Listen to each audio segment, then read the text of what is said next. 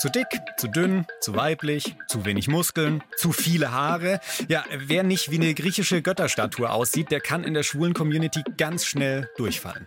Gerade am Anfang von meiner Drag-Geschichte war das eigentlich ganz schlimm, dass viele zu mir gesagt haben, du bist zu fett für Drag, du kannst keine perfekte Frau darstellen, du bist zu voluminös, du erdrückst andere Menschen.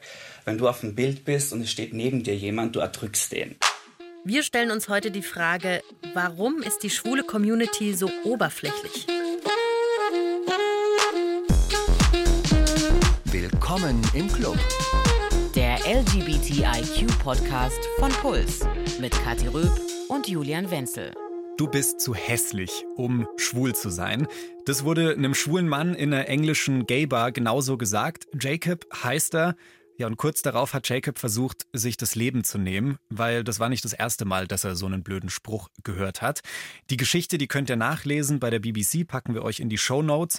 Und ich wollte euch diese Geschichte erzählen, weil es heute für meine schwule Community, glaube ich, sehr unangenehm wird, weil wir müssen über ein Problem reden, das es leider verstärkt unter Schwulen gibt, und zwar über Bodyshaming. Ja, und damit wir alle über das gleiche Thema reden, Bodyshaming heißt nicht, dass man sich in seinem eigenen Körper irgendwie unwohl fühlt oder unzufrieden, sondern Bodyshaming ist eine Art von Diskriminierung. Also wenn andere zu dir sagen, dein Äußeres ist nicht gut, wenn dich andere für dein Äußeres beleidigen. Mhm. Wie ist das eigentlich in der Lesbenszene? Ich kenne das nicht, dass man für seinen Körper geblamed wird, sondern ähm, vielleicht so ein bisschen für die Klamotte. Mhm. Also das heißt, das kommt ja dann auch in der Lesbenfolge vor, in der ersten Staffel haben wir kurz drüber geredet, wenn eine Frau zu feminin gekleidet ist zum Beispiel, mhm. kann es schon vorkommen, dass eine vielleicht eher maskulin oder butch gekleidete Frau sagt, hey, äh, zieh dich mal an wie eine echte Lesbe. Das passt irgendwie nicht so dazu. Aber dass es auf den Körper bezogen ist, habe ich noch nie erlebt. Ja, bei Schwulen ist es genau halt auf den Körper bezogen. Und wenn ihr jetzt irgendwie sagt, ach, komm, da machen Sie jetzt hier viel zu großes Fass auf. Das ist doch total aufgebauscht, dieses Problem. Nein, das ist ein richtiges Problem, weil Schwule stufen andere Männer bereits als übergewichtig ein, wenn sie für Heteros noch absolut normalgewichtig wirken. Das hat 2016 eine Studie von zwei amerikanischen WissenschaftlerInnen bewiesen. Ja, und als würde das nicht reichen, in der Folgestudie kam dann auch noch raus, dass du als leicht übergewichtiger Mann in einer schwulen Bar schon eher ignoriert oder sogar beleidigt wirst, als in einer Bar mit überwiegend heterosexuellem Publikum. Boah. Das ist richtig, richtig hart ja, ja. abgefahren. Mhm. Ja, ich habe auch eine Nachricht bekommen. Wir Schwulen sind mit unseren sozialen Netzwerken wie Grinder oder Planet Romeo eine Brutstätte der Diskriminierung. Das hat mir Etienne auf Grinder geschrieben. Da habe ich mal rumgefragt, ob Leute schon Bodyshaming-Erfahrungen gemacht haben und super viele haben sich gemeldet. Und als ich da so durchgescrollt habe, bevor ich die Nachrichten abgeschickt habe, dachte ich mir erstmal, Wer will hier Bodyshaming-Erfahrung haben? Die sehen alle aus wie Unterwäschemodels, aber perfekt durchgestylt, perfektes Sixpack. Da habe ich niemanden gefunden, wo ich mir dachte, oh, also da habe ich jetzt, äh, sieht aus wie ich so. Da war nichts dabei. Und äh, was aber zu dem Bild passt, das Etienne auch von den schwulen Datings-App hat, er hat nämlich weitergeschrieben, ja, in die Fleischauslage kommt halt nur, wer unter 35 Jahre alt ist, mindestens 1,82 Meter groß, unter 80 Kilo wiegt, der Penis natürlich nur ab XL-Größe und natürlich keine fetten, alten oder Asiaten. Geht's dir auch so? Nimmst du es auch so wahr? Ja, schon es ist ein massives Problem, weil Leute das offen in ihr Profil reinschreiben, dass sie zum Beispiel auf gewisse Körpertypen oder auf gewisse Menschen keinen Bock haben. Ähm, und ich habe selber da auch schon Erfahrungen gemacht. Mhm. Kann ich später was davon erzählen. Du hast mir die Nachricht von Etienne auch gezeigt und er gibt so eine richtig gute Erklärung, woher das Problem kommen könnte. Darüber reden wir nachher auch noch mit einem Psychologen. Aber jetzt geht es erstmal darum, was Bodyshaming mit einem Menschen macht. Ja, und dazu sagen wir Hallo und zwar zu Samantha Gold. Hallo. Ja, Hallöchen. Hallo. Ihr kennt Samantha vielleicht aus der Fernsehshow äh, Queen of Drags. Da hast du mit dieser Aussage ein tolles Zeichen gesetzt. Ja, ich wollte auch ein bisschen zeigen, also ich habe es vielleicht nicht ganz geschafft, aber ich wollte einfach zeigen, dass Plus-Size-Girls auch gut aussehen können. Ne? Ja, absolut. Und das ist so mein Motto gewesen für Future auch so, dass Body-Shaming in der Zukunft nicht mehr gibt. Das soll ein No-Go sein und in der Zukunft gibt es kein Body-Shaming. Applaus für dieses Statement gegen Bodyshaming. Absolut. Und äh, das Thema liegt dir am Herzen. Und bevor es jetzt eine, eine Reihe negative Folge wird, was gefällt dir denn an deinem Körper am meisten, Samantha? Boah, das ist eine schwierige Frage, was mir am meisten gefällt. Also wenn ich es jetzt als Samantha sehe, weil ich müsste das irgendwie ein bisschen trennen zwischen Bernd und Samantha. Bei Bernd habe ich irgendwie das irgendwie abgelegt, dass ich einen Körperteil jetzt besonders toll finde, weil ich finde, man muss sich allgemein toll finden. Und nicht irgendwie zu gucken, der Bauch ist jetzt zu dick oder hier passt mir etwas nicht. Also da gucke ich einfach drauf, auch wenn ich jetzt 20 Kilo mehr habe, weil ich habe sehr starke Gewichtsschwankungen, dass ich einfach gucke, okay, wie fühle ich mich insgesamt. Bei Samantha ist es einfach, das ist eine Kunstfigur, da will ich natürlich was zeigen und da mag ich einfach meine, meine Kurven. Also ich finde, als Drag Queen kann man mit Kurven extrem spielen. Und da mag ich meine Brüste, meine Beine, meine Teile. Man kann sie mit Corsagen schnüren. Also das ist einfach die weibliche ja, Figur. Voll. Die mag ich richtig gerne. Komm, lass uns auch gleich mitmachen. Kathi, was gefällt dir an deinem Körper? An meinem Körper äh, gefallen mir besonders gut meine Augenbrauen, weil ich damit sehr viel machen kann. Ich kann sie, die linke und die rechte Augenbraue, unabhängig voneinander heben. Was sie gerade beweist. Ja. Stimmt. so ein ich kann nur die rechte. Oh, immerhin. Sassy. Was ist mit dir, Julian? Ähm, also ich bin frisch vom Friseur. Mir gefallen heute meine Haare besonders gut. Ich bin ja. wieder frisch blondiert. Äh, ansonsten äh, mag ich, ich mag meinen Oberkörper eigentlich ganz gerne so als, als Gesamtbild. Julian hat auch einen riesengroßen Wolf, ein riesengroßes Wolf-Tattoo auf seiner Brust. Kann ich jetzt nicht sehen, aber ich oh. weiß, es verbirgt sich da unter seiner Brust. Sehr ja, cool. Wir sind hier angezogen. Ah, Entschuldigung, auf der Brust ist ein Hirsch. ja. Auf der Brust ist ein Hirsch. Der Wolf ist an den hinteren An den Armen. Ja. So, das klingt jetzt ein bisschen, als seien wir unfehlbar oder uneingreifbar, aber wir so haben hot. natürlich so hot auch ein bisschen zu knabbern. Ich greife mir hier gerade auf meinen Rettungsring um den Bauch, der gehört da auch hin. Ähm, und du, Samantha, du bekommst auch immer wieder negative Kommentare zu deinem Äußeren, vor allem auch von anderen Drag Queens. Was bekommst du da so zu hören? Boah, das, äh, ich bekomme sehr viel zu hören. Also gerade am Anfang von meiner Drag-Geschichte war das eigentlich ganz schlimm, dass viele zu mir gesagt haben, du bist zu fett für Drag, du kannst keine perfekte Frau darstellen, du bist zu voluminös, du erdrückst andere Menschen. Also das wurde mir immer gesagt, hör auf, mach kein Drag. Wenn du auf dem Bild bist und es steht neben dir jemand, du erdrückst den.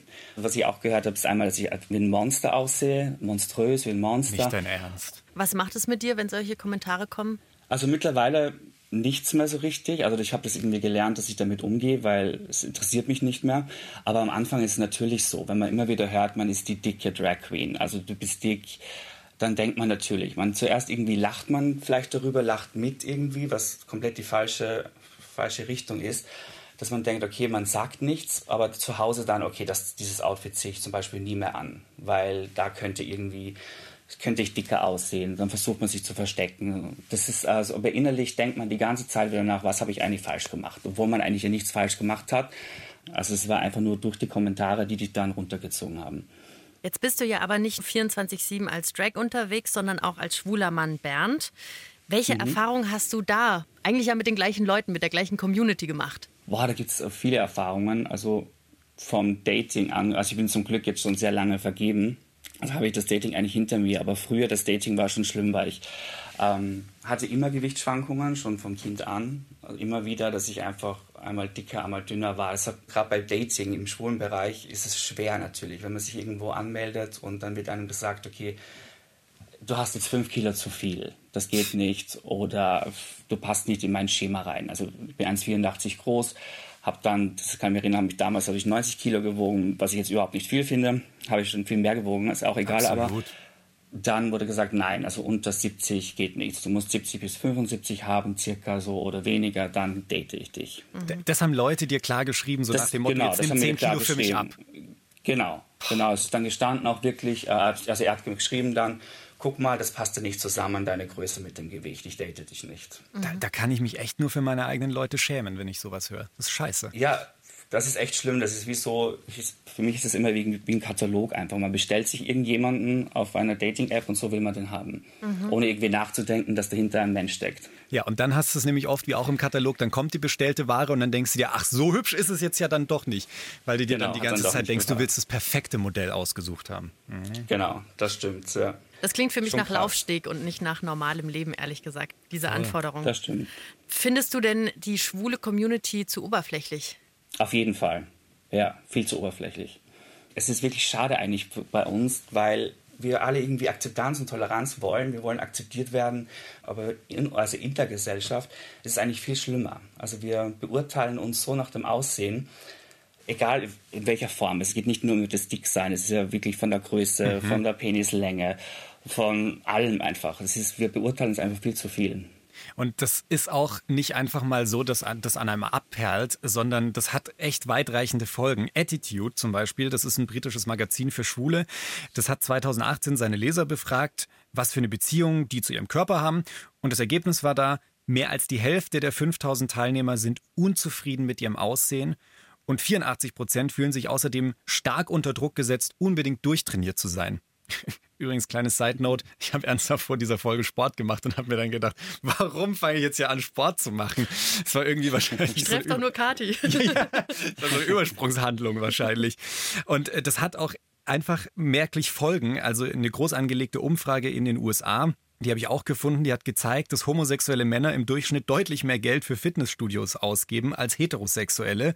Und noch eine Studie von 2014 aus einer internationalen Fachzeitschrift für Essstörungen, die hat herausgefunden, dass zwei Drittel aller Männer, die eine Essstörung haben, schwul sind.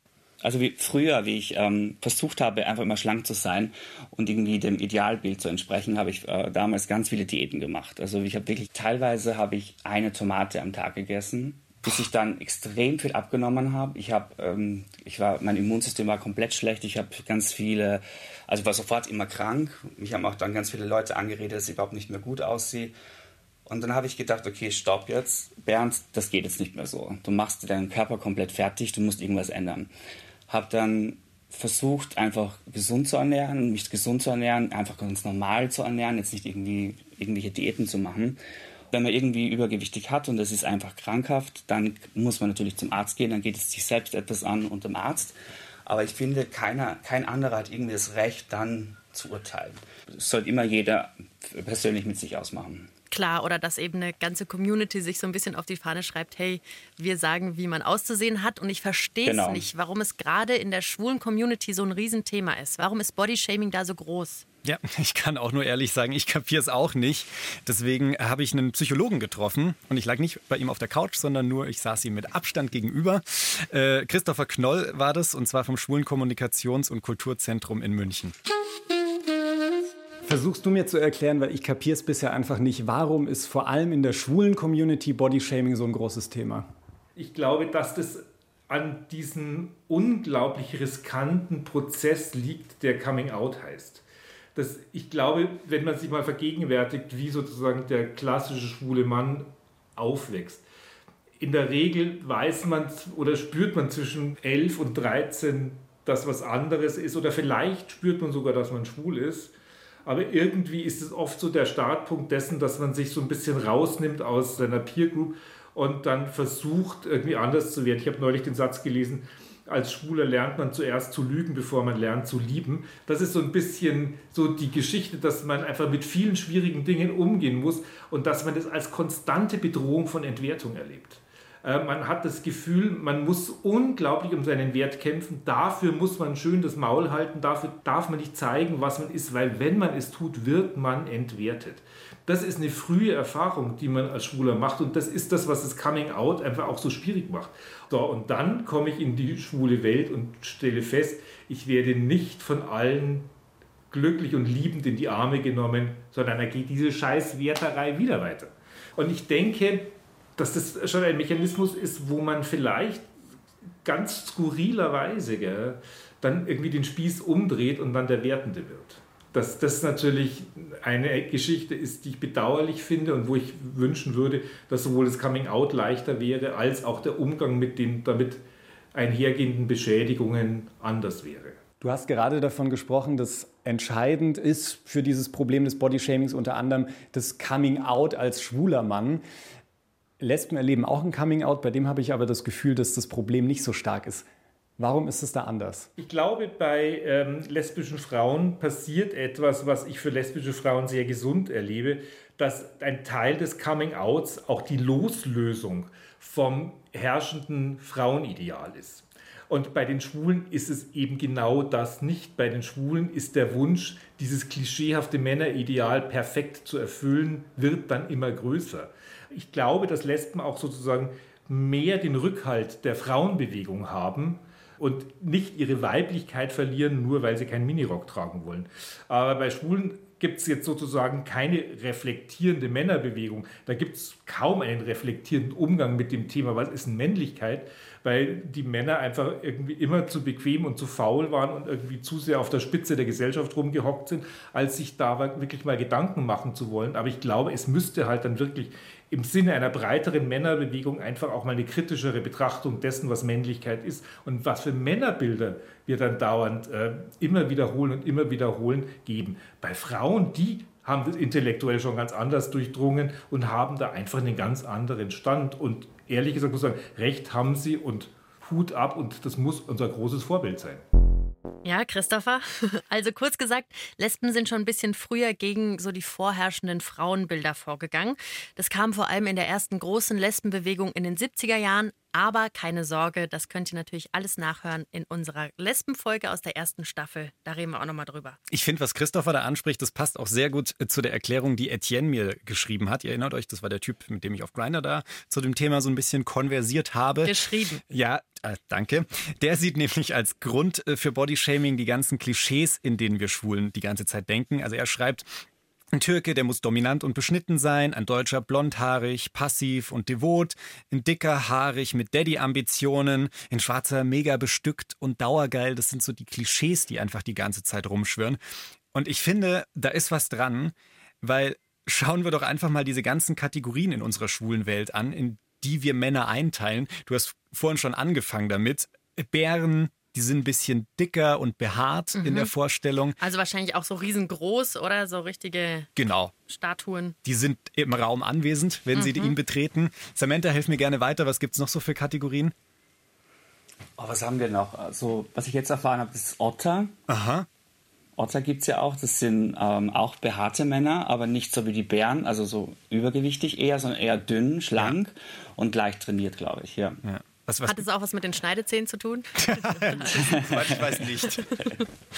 Okay, was gibt's noch? Was haben wir noch? Ich glaube, Daddies haben wir. Das hat man noch nicht erwähnt. Sugar Daddy oder Daddies. Was, was machen also, Daddies? Wie sehen die aus? Ja, ich glaube einfach nur so, wie man sich den perfekten Daddy vorstellt. Älter, glaube ich, der, die eher den jüngeren Mann suchen. Ich würde auch sagen, eher behaart, graue Haare, also in diese Richtung, glaube ich. Mhm. mhm. Daddy-Issues. Twinks, äh, jung, unbehaart, wenig Muskeln. Und mhm. ich finde, wenn wir das hier schon alleine so durchgehen, fällt doch total auf, dass das alles ausschließlich auf oberflächliche Körpermerkmale sich reduziert. Also ich finde, das ist ein absolutes Indiz für die Oberflächlichkeit in der Community, dass das ausgerechnet die Kategorien sind, in denen wir denken. Total. Und dann gibt es auch noch so einen bescheuerten Satz und das ist manchmal echt fast wie ein Lob gemeint, wenn Leute sagen, du siehst gar nicht so aus. Also Aha. sowas wie, oh Gott, ich hätte ja. gar nicht gedacht, dass du schwul bist, ich hätte gar nicht gedacht, dass du lesbisch bist. Ach, echt, ja. Das habe ich so oft schon gehört. Du, du, du lachst auch schon. Ja, das ist schlimm, das finde ich auch. Ja. Oder dass viele auch, also gerade weil ich, weil ich eine Drag Queen bin, ist es oft auch so, wenn mich Menschen dann kennenlernen und irgendwie sagen, du bist ja gar nicht so feminin. Du, bist, wieso bist du eine Drag Queen zum Beispiel? Das ist auch oft. Oder wieder das andere, dass wir sagen, okay, du bist eine Drag Queen, du bist natürlich viel zu feminin, viel zu weiblich oder so. Also ja. diese beiden Unterschiede dann, ja. Ich finde, da ist ein großes Problem drin, weil Schwule oder Lesben sollen immer möglichst ja, hetero-like aussehen oder sich benehmen. Also bei den Männern dann so das Klischee, die sollen durchtrainiert sein, sportlich, groß, so ein Beschützertyp halt einfach. Mhm. Und warum ist es so? Warum sollen die möglichst hetero-like sein? Das ist eine sehr, sehr gute Frage. Ich habe dazu eine Theorie. Mhm. Ich hau sie mal raus. Ich würde sagen, es hat damit zu tun, die Gesellschaft akzeptiert Gays, die eher hetero-like sind, halt mehr, weil von denen geht keine Gefahr aus, so nach dem Motto, ach, die sind doch so wie ich. Ach, guck doch mal, da ja, ist doch gar nichts anderes. Ja, die können wir doch akzeptieren. Und äh, die sind halt deswegen auch in der Community besser dran, weil sich die Community, finde ich, der Hetero-Welt so ein bisschen anbietet. So, Schaut doch mal auf uns. Wir sind doch auch gute Nachbarn. Natürlich, wir sind doch so. Ihr braucht keine Angst, keine Berührungsängste von uns haben. Wir laufen nicht immer in Fetisch rum. Total. Eigentlich auch so der perfekte Schwiegersohn, oder? Ja, genau. Also ihr ähm, habt einen guten Geschmack, ihr seid immer, ähm, habt ein offenes Ohr, ähm, wählt die perfekten Blumen aus, alles, was man sich so wünscht. Der perfekte Schwiegersohn, so würde ich sagen, ähm, ja. will sich die schwulen Welt manchmal ein bisschen geben. Ja. Voll. Und ich finde aber, wir leben halt nicht in einem Porno, in dem irgendwie alle perfekt aussehen, sondern wir leben halt in der fucking Realität und da sehen auch schwule Männer sehr unterschiedlich aus oder können auch mal nicht die perfekte Blumenvase raussuchen. Total. Und es gilt natürlich nicht alles nur für schwule Männer, auch wenn es heute natürlich hauptsächlich darum geht. Ja. Was ich mich gerade aber frage, ist, ähm, woher diese ganzen Klischeebilder kommen. naja, so sehen wir uns halt gerne selber. Ich meine, das ist, ist dann irgendwie so, wir Schwulen kokettieren ja sehr mit auch dieser positiven Diskriminierung, die Schwulen seien so gut aussehen und so geschmackssicher und hätten so viel drauf. Und das sagen wir zwar augenzwinkert, aber viele Schwule hoffen und glauben zwar, dass es dann wirklich stimmt und dass dadurch, dass wir schwul sind, sozusagen schon irgendwie einem, einem äh, ästhetischen Ideal entsprechen, wo die Heteros vielleicht nicht mithalten können. Ich glaube, dass es eine ganz grobe Illusion ist, aber ich denke, dass es in vielen Köpfen dann wirklich so äh, rumspukt. Und es gibt ja, das gab ja irgendwie einfach auch mal diese große Diskussion um so einen Skandal, dass eine Diskothek in Melbourne an ihre Fotografen für ihre Partys unglaublich diskriminierende Anweisungen herausgab, dass sie ähm, ja keine Mädchen fotografieren sollen, ja keine Jungs, die weibisch ausschauen, nur Kerle fotografieren sollen, die groß sind, eindeutige Muskeln haben, niemand in Chinos mit burgunderfarbenem T-Shirt stand dann zum Beispiel auch drin. Also äh, das, das, das war dann unglaublich rigide, was, also, was die Fotografen, die diese Partys fotografieren sollten, welches Bild die weitergeben sollten. Das heißt, es wurde ganz klar gesteuert, wir wollen sozusagen einen bestimmten Look irgendwie in die Welt setzen. So schaut der Typ, der zu uns kommt, aus. Ich denke, das ist dann eine Maschine, die immer wieder die gleichen Geschichten äh, wiederholt und wiederholt und wiederholt. War Bodyshaming jetzt eigentlich schon immer ein Thema für die schwule Community oder ist es erst über die letzten Jahre stärker geworden oder überhaupt erst aufgekommen? Ich glaube, das war immer schon so. Ich glaube, es ist aber auch wirklich stärker geworden. Die ähm, Social Media ist da gnadenloser geworden. Jeder hat jetzt ein Fotoapparat in der Tasche. Wenn ich mal anschaue, wie viele Fotos von mir 1984 gibt und wie viele Fotos von mir letztes Jahr gab, gibt es so viel mehr Fotos von mir letztes Jahr. Also das ist eigentlich, wir gehen einfach mit diesem Medium ganz anders um. Und ähm, und dann haben wir einfach dann äh, sozusagen Social Media, wo wir diese Fotos dann zeigen, wo die anderen dann mit Daumen hoch einfach so eine Bewertungskultur in der ganzen Gesellschaft schon ist, dass ich dann einfach schon sage, okay, oh, ich habe jetzt das bei Facebook hochgestellt und nur 37 Leute haben den Daumen hoch gemacht. Das muss ja offenbar nicht so toll gewesen sein. Das heißt, diese ständige Rückmeldung, die ja für manche Leute auch schon zur Sucht wird, macht die ganze Situation natürlich nicht wirklich besser.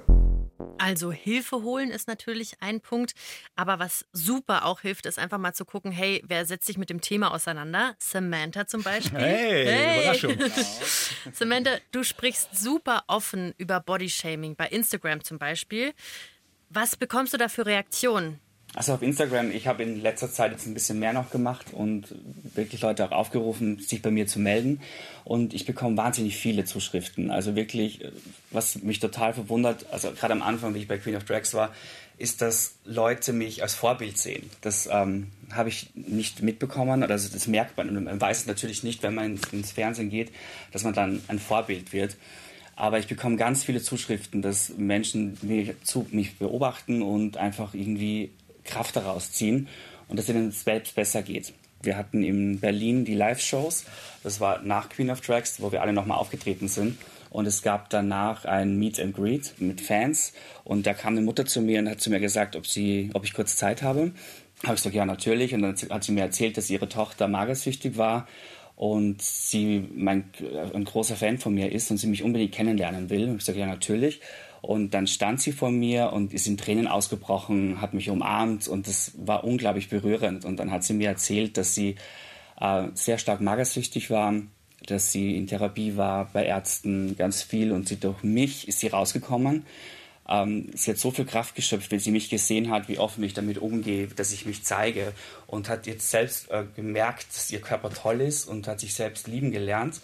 Und ich bin noch immer in Kontakt mit ihr und das sieht man einfach, wie unglaublich das ist, was man erreichen kann. Total. Ich habe Kati gerade meine Gänsehaut gezeigt, weil sich, ah, da stellt sich jedes Nackenhaar und jedes Haar auf dem Arm auf. Boah. Voll. Und ich meine, du sagst äh, nur mal kurz im Fernsehen aufgetreten, aber es ist ja schon ein Schritt. Gab es dann da auch negative Rückmeldungen sozusagen nach deiner Fernseh, nach deinen Fernsehauftritten? Ich war beim perfekten Dinner auch bei Vox und war ich mit meinem Mann, also mit Johannes zusammen. Und da sind dann ganz viele Kommentare gekommen, dass ich zu fett, zu hässlich bin für Johannes. Äh, das, da kann ich mich noch erinnern, da bin ich in Los Angeles, also von Los Angeles gelandet in Frankfurt und es ist genau in dieser Zeit ausgestrahlt worden und dann bin ich das erste Mal eingestiegen, direkt am Flughafen noch und habe die Kommentare gelesen. Da haben mir auch persönlich Leute geschrieben dann, äh, Johannes soll sich bitte bei mir melden. Ich bin viel schöner, ich habe einen besseren Körper, du bist hässlich und dick und fett und du hast Johannes gar nicht verdient. Und das weiß ich noch, dass das stand da am Flughafen, meine ganzen Kolleginnen waren dabei, ich habe einfach nur geweint, weil das, das hat mir richtig wehgetan. Also das, Dass die Leute sich rausnehmen, das ist, ich finde das, das, unglaublich. Das stimmt, also das, das war wirklich hart. Und seitdem Ding habe ich diese Sachen gar nicht mehr gelesen. Mhm. Also das lösche ich dann einfach, weil ich mir denke, nein. Wenn du solche Sachen erlebt hast, ähm, hattest du dann auch mal so eine Phase, in der du dich nicht so selbstbewusst gefühlt hast und nicht so offensiv mit Bodyshaming umgegangen bist? Ja, das hatte ich auf jeden Fall. Also früher. Aber gewisse Dinge bringen dich dann doch irgendwie erst im Konzept. Also, obwohl ich jetzt sehr stark war schon mit Samantha und so weiter, aber dann, das jetzt mit beim perfekten Diener zum Beispiel wieder, das ist einfach wieder, aber komplett was anderes natürlich, weil es die Beziehung angeht. Mhm. Das greift dich nochmal anders an. Genau, das stimmt, das greift mich nochmal anders an, ja. Aber sonst mit Drag Queen, also der Beginn war schon schwierig, aber jetzt, also ich ziehe das an, was ich will. Also ich, ich mache das, was ich will ich zeige mich so, ob ich jetzt, wie schon gesagt, 20 Kilo mehr oder weniger habe. Wenn ich mich wohlfühle, wenn ich rausgehe und ich denke, okay, ich sehe gut aus, dann mache ich das einfach. Mhm. Was wir an der Stelle, glaube ich, mal ansprechen sollten, ist, wenn man jetzt das Wort Bodyshaming hört, dann denkt man immer, ah, das betrifft doch nur dickere Menschen. Aber nee, das ist nicht der Fall. Es kann auch super Schlanke treffen. Habe ich am Anfang schon mal angesprochen. Äh, eigene Geschichte. Ist mir nämlich passiert. Also ich wiege jetzt sowas um die 62 Kilo. Vor zehn Jahren hatte ich vielleicht noch ja, 10 Kilo weniger auf dem Rippen, was für meine oh, Körpergröße wow. nicht viel ist. Das kann ich euch sagen. Mein BMI ist sehr niedrig. Und äh, da habe ich auch durchaus Erfahrungen gemacht, äh, so auf Dating-Apps, so von wegen, ach, das Nee, also Entschuldigung, mit einem Gerippe möchte ich nicht schlafen.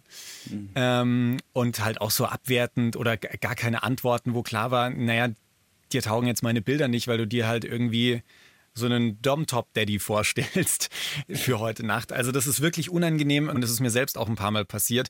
Auch äh, zum Beispiel eine Geschichte in der Schule, dass tatsächlich meine Sportlehrerin äh, damals gesagt hat, weil ich auch sehr unsportlich war. Ich mag zwar dünn sein, aber bin halt unsportlich. Und dann hat sie gemeint, oh, so wie du das Rad machst, das sieht katastrophal aus. Ich glaube, es wäre besser, wenn ähm, du das äh, in einem anderen Raum trainierst. Du könntest die anderen Schüler verunsichern. Ah, krass. Wow, mhm. Wahnsinn. Also da merkt man, es können auch noch ganz andere Teile des Körpers geschämt werden, die auch wir zum Teil gar nicht unbedingt sofort sehen. Stichwort zum Beispiel Stimmshaming. Aha. Ist nämlich auch ein großes Thema in der schwulen Community. Haben wir eine Mail von Henning bekommen. Mhm. Und Henning hat uns geschrieben, dass er vor ein paar Monaten einen neuen Kollegen bekommen hat. Und wegen seiner Stimmlage haben KollegInnen gefragt: Hey, ist der schwul? Und er schreibt weiter, das hat mich enttäuscht und sauer gemacht, denn bloß weil jemand in den Augen anderer nicht der in Anführungszeichen Norm entspricht und auf Einzelheiten wie den Sprachklang reduziert wird, muss man ja nicht zwangsläufig schwul oder lesbisch sein. Word, das checken die Leute einfach so oft nicht und denken nur in diesen blöden Klischee-Kategorien. Ja, und Henning schreibt weiter, da ich selbst eine höhere Stimmlage habe und ich am Telefon oft weiblich betitelt werde, mache ich mir darüber natürlich Gedanken. Meistens übergehe ich es oder betone das Herr. Ärgern tue ich mich in den Fällen aber schon. Ja, das ist ja halt auch so ein richtig beliebter Spruch da in diesen schwulen Dating-Profilen. Keine Fams bitte. Keine, mhm. keine Typen, die irgendwie in irgendeiner Form weiblich wirken. Also bitte keine weiblichen Klamotten anziehen und bitte nicht so weiblich sprechen, keine hohe Stimme. Ach. Genau, das ist jetzt die eine Sache, so Dating-Apps, aber besonders krass ist es, wenn dich deine vermeintlich schwule Stimme um die Karriere bringt. Zum Beispiel, wenn du Radiomoderator werden willst oder so. Und so ist es auch Daniel passiert. Hi Daniel, gleich mit der Tür ins Haus würde ich sagen, wie findest du deine Stimme? ähm, ehrlich gesagt, ich mag meine Stimme. Ich, äh, Punkt. ich höre mich gerne reden. Könnte vielleicht auch damit zusammenhängen, dass du gerne mal unbedingt Radiomoderator werden wolltest. Du hast mir aber erzählt, dass bei deinem allerersten Praktikum bei einem Radiosender ausgerechnet deine Spreche gleich so gar nicht gut ankam. Warum? Genau, also beim ersten Praktikum so in der professionellen Welt ähm, bin ich dann so ein bisschen auf die Schnauze gefallen. Also ich, das war nicht das erste Mal, dass irgendjemand Problem mit meiner äh, hörbaren Homosexualität hatte, nenne ich es jetzt einfach mal. Aha. Ein Redakteur hat mich quasi so angesprochen, nachdem ich eine Umfrage mit besoffenen Fußballfans holen sollte und sagte dann so nachträglich, ja, also deine Stimme ähm, eh, so als Tipp fürs nächste Mal, wir hätten es jetzt fast nicht gesendet. Und ich äh, mache ihn gerade nach, weil er nämlich selber schwul war, was total abstrus ist an dieser Ach. Geschichte. Ähm, da meinte er, ja, also du klingst halt sehr freundlich. Und ähm, vielleicht kannst du das nächste Mal so als Tipp so machohafter sprechen.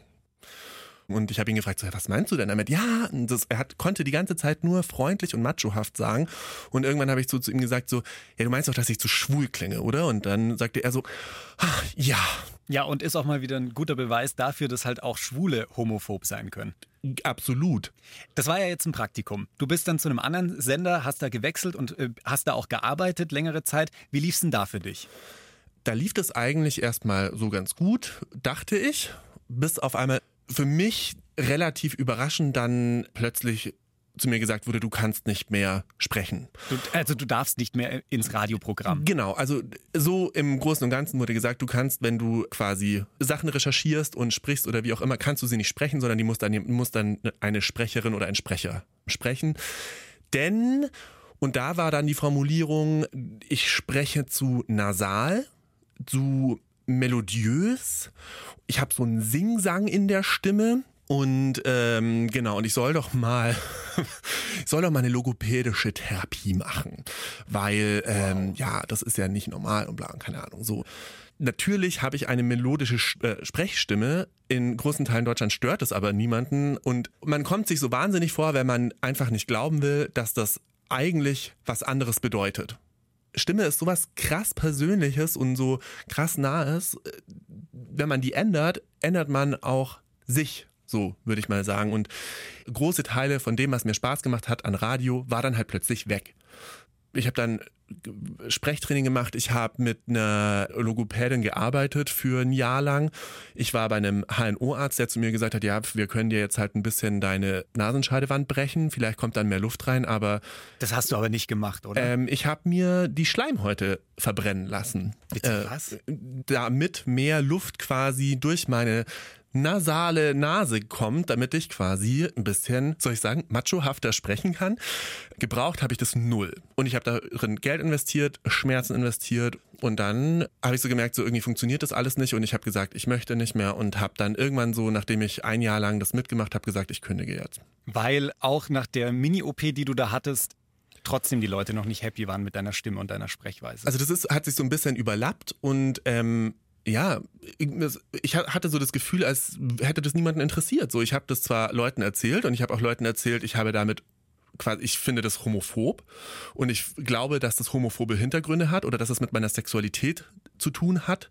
Das habe ich auch irgendwann rausgefunden, so wie das halt immer ist, ne?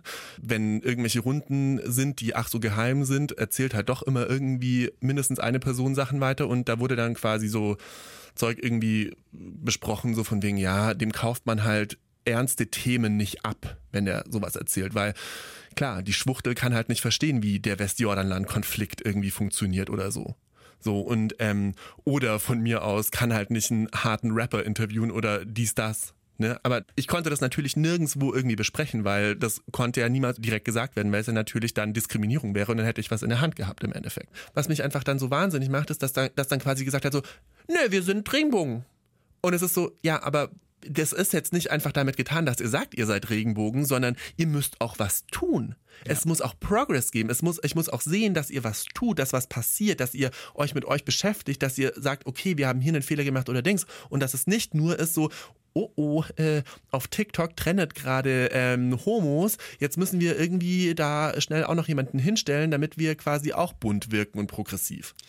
Das klingt für mich auf jeden Fall aber so, du hast unter der Situation und den Aussagen gelitten, die damals äh, getätigt wurden. Du hast gerade schon gesagt, du konntest mit niemandem so richtig drüber sprechen, aber hast du das mal im Team angesprochen? Natürlich haben Leute gesagt, so, das tut mir leid und das war mir auch wichtig und es war auch schön zu wissen, dass ich das mir vielleicht nicht total einbilde und ich nicht völlig wahnsinnig bin und verrückt, aber ich sag mal so, wirklich so, dass jemand aufgestanden ist und gesagt hätte so, no fucking way, das ist Diskriminierung und wir sehen es alle, ähm, ist halt nicht passiert. Und ehrlich gesagt, so, wenn ich jetzt so zurückschaue, ist das eigentlich das, was ich schlimmer finde als die Diskriminierung an sich.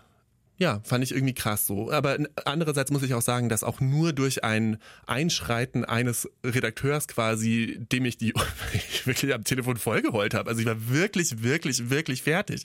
So, ich war am fucking Ende. So, das, das fickt deinen Kopf von vorne bis hinten und ähm, als ich zu dem gesagt habe, ich kann das nicht mehr machen hier, ich kann nicht mehr so weiterarbeiten, ähm, ist der dann irgendwann eingeschritten. So mhm. und ähm, dann hat sich was bewegt, dann durfte ich auch plötzlich wieder sprechen und dann war das auch wieder gut, aber wirklich weitergekommen bin ich am Ende vom Tag auch nicht.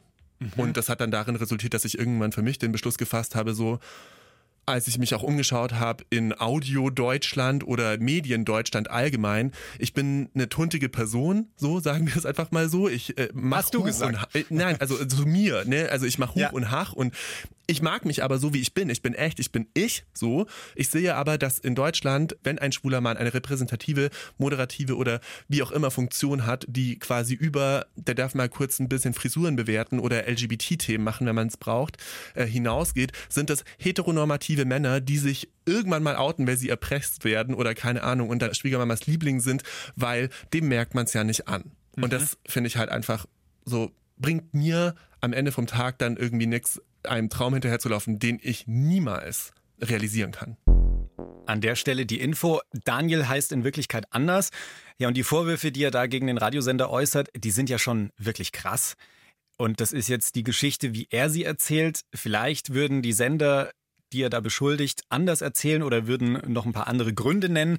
Da haben wir jetzt nicht nachgefragt. Was ich aber sicher sagen kann, es ist nicht die einzige Geschichte von schwulen Männern, die ich kenne, die wegen ihrer Stimme beim Radio nicht ans Mikro dürfen oder in der Firma nicht ans Telefon oder nach dem ersten Date keine Antwort mehr bekommen, weil sie zu feminin gesprochen haben. Und was Daniel gerade nicht nochmal extra erwähnt hat, an dem Fall waren auch mehrere schwule Kollegen beteiligt, hat er mir erzählt, die ihn da, so wie er es halt erzählt hat, zum Teil gar nicht oder auch nur wenig unterstützt haben. Ja, und bei Daniel hat das dazu geführt, dass er seinen Traumberuf Radiomoderator aufgegeben hat, weil er arbeitet jetzt nur noch im Hintergrund. Ich check das nicht, wenn das sogar schwule Kollegen mitbekommen haben, mhm. warum die sich nicht gegenseitig supportet haben. Habe ich auch wieder eine Theorie. Kann ich jetzt natürlich nicht beweisen, äh, aber da sind wir wieder dabei, dass Hetero-like-Sein halt das Idealbild ist, wie er jetzt gerade eben auch gesagt hat, Daniel. Und wenn man sich dann selbst unsicher ist, dann will man sich halt lieber den vielleicht diskriminierenden Heteros anbiedern, als zu seiner eigenen Sexualität zu stehen. Also das ging mir früher auch so, muss ich ganz offen sein. Also ich glaube, Samantha, wenn, wenn du mit 17 neben mir gestanden wärst, hätte ich dich überhaupt nicht verteidigt oder zu dir gestanden, sondern ich hätte alles geleugnet, dass wir irgendwas gemeinsam haben, weil ich nicht cool mit mir selber war. Ja, das glaube ich auch. Ja, das ist oft so leider der Fall. Gerade in der, in der Jobwelt. Jeder will einen Job haben natürlich. Und wenn man sich dann für andere einsetzt, dass man dann leider nicht dazu steht, dass man sagt, okay, wieso, wieso passiert das eigentlich? Voll. Und die Jobwelt ist so ein Riesenthema für sich, generell auch Queerness am Arbeitsplatz. Da planen wir auch gerade eine Folge für. Ja. Wenn ihr Erfahrungen habt mit Queerness am Arbeitsplatz, wie es euch damit geht, wollen wir wissen. Ob ihr Probleme habt, ob es gut lief, ob ihr noch nicht geoutet seid oder ähm, Fragen dazu habt, stellt sie uns gerne, schickt uns eine Sprache. Nachher geben wir euch auch nochmal die Nummer durch. Jo. Und das Klischee von der schwulen Stimme, da würde ich gerne nochmal drauf zurückkommen. Das kennt ja fast jeder. Aber dafür muss ich sagen, ist das ganz schön schlecht erforscht dafür, dass jeder sofort weiß, wenn ich so rede, was ich damit meine. So. Also es ist eine Katastrophe. Ich habe bei unterschiedlichen LokopädInnen nachgefragt, die zum Teil auch mit Transmenschen zum Beispiel zusammenarbeiten. Da kannte sich niemand auf dem Gebiet aus. Die waren auch alle die fanden es super spannend, aber waren selbst überrascht, dass man sich damit zu wenig auseinandersetzt. Und eine Ministudie habe ich gefunden, die sich gefragt hat, ob es die schwule Stimme überhaupt gibt 2011 war das und da hat ein Forscherinnen-Team untersucht, ob schwule Männer höher sprechen.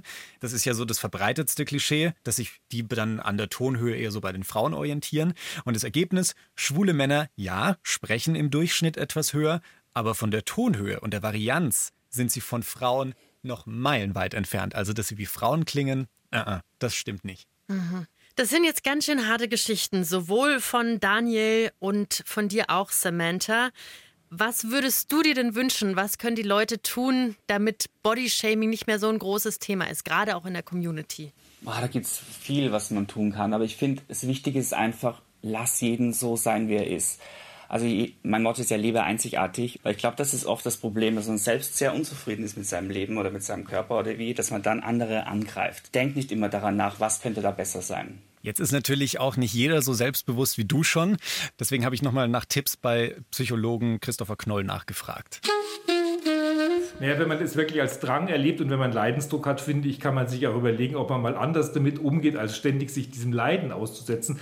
Sondern man kann ja dann schauen, ob man vielleicht auch im Gespräch mit jemand anderen, mit einem Therapeuten oder mit einfach einem Berater, dann vielleicht auch, auch Wege findet, dass man das für sich irgendwie anders haben kann und leichter haben kann. Also ich finde, man muss sich nicht immer dem, was man als Horror erlebt, aussetzen viel mehr würde ich gerne auch dann vielleicht eine Nachricht an die schicken, die da vielleicht gar nicht so gern zuhören wollen, nämlich die, die ähm, dem Ideal vielleicht auch entsprechen und das natürlich dann gnadenlos in anderen voraussetzen und das Gefühl haben, dass jeder, der auch nur eine Haaresbreite unter ihrem Niveau steht, dürfen sie das wirklich spüren lassen. Und ich denke, das ist ja dann auch wirklich wie so, wie so eine Gemeinschaft, wo dann irgendwie jeder in seinem Wert einsortiert ist und ich dann sozusagen nur in, in der Gruppe der Leute mich bewegen darf und nur mit denen reden darf, die genauso wertvoll sind wie ich. Also ich finde, das müsste alles durchlässiger werden und alles offener werden. Und da sind wir, glaube ich, von dieser Form von Offenheit, dass wir respektvoll alle Unterschiede irgendwie wahrnehmen. Und da haben wir doch kein Wort über Rassismus geredet, weil das passt nämlich in das Thema auch sehr gut rein. Da sind wir als LGBTIQ-Community, um es wirklich auch mal breiter zu machen, schon auch sehr gefordert. Ja, da sollten wir uns alle mal an der eigenen Nase packen und nochmal überlegen, ob wir nicht auch schon mal irgendwie andere ausgeschlossen oder nicht mal geantwortet haben oder whatever, weil uns Nase, Bauch oder Stimme oder was auch immer nicht gepasst haben. Ja. Vielen Dank, Samantha, für das schöne Gespräch und dass du dich so einsetzt, dass Bodyshaming hoffentlich in Zukunft kein so großes Thema mehr sein muss. Sehr gerne. Ich sage auch danke, dass ich dabei sein konnte. Falls ihr auch noch Teil von Samanthas Bewegung werden wollt, äh, schaut gerne mal auf ihrem Instagram-Profil vorbei. gold.samantha, da findet ihr alles. Ja, sehr gerne. Würde mich freuen. Schickt diese Folge gerne an, vor allem alle schwulen Männer, die ihr kennt. Oh ja. Ich bin mir ziemlich sicher, dass sie in dieser Folge noch ein bisschen was lernen können. Absolut. Ich fand es sehr, sehr aufschlussreich. Ich habe selbst äh, extrem viel in der Recherche gelernt. Und jetzt noch die heißen Daten, damit ihr uns eure Geschichten schicken könnt zum Thema Diskriminierung am Arbeitsplatz. Die E-Mail-Adresse lautet willkommen im Club at deinpuls.de und die Sprachis bitte an 0151 12 18 Viermal die fünf. Oh, ich glaube, ich habe was gewonnen. Ich bin hier in der Leitung. Hey, Gewinnspiel. Ja, wir freuen uns sehr. Wir freuen uns natürlich auch immer über Sterne, die regnen, zum Beispiel bei Apple Podcast, über eure Bewertungen. Aber wir freuen uns auch immer über Kritik. Und wenn ihr sagt, Leute, da könnt ihr noch mal ein bisschen nachhaken oder dieses Thema interessiert euch auch, schreibt uns. Wir freuen uns. So, und ich gucke jetzt mal noch, wo mein Hauptgewinn geblieben ist. Bis ja. dahin, willkommen im Club. Willkommen. Thank you.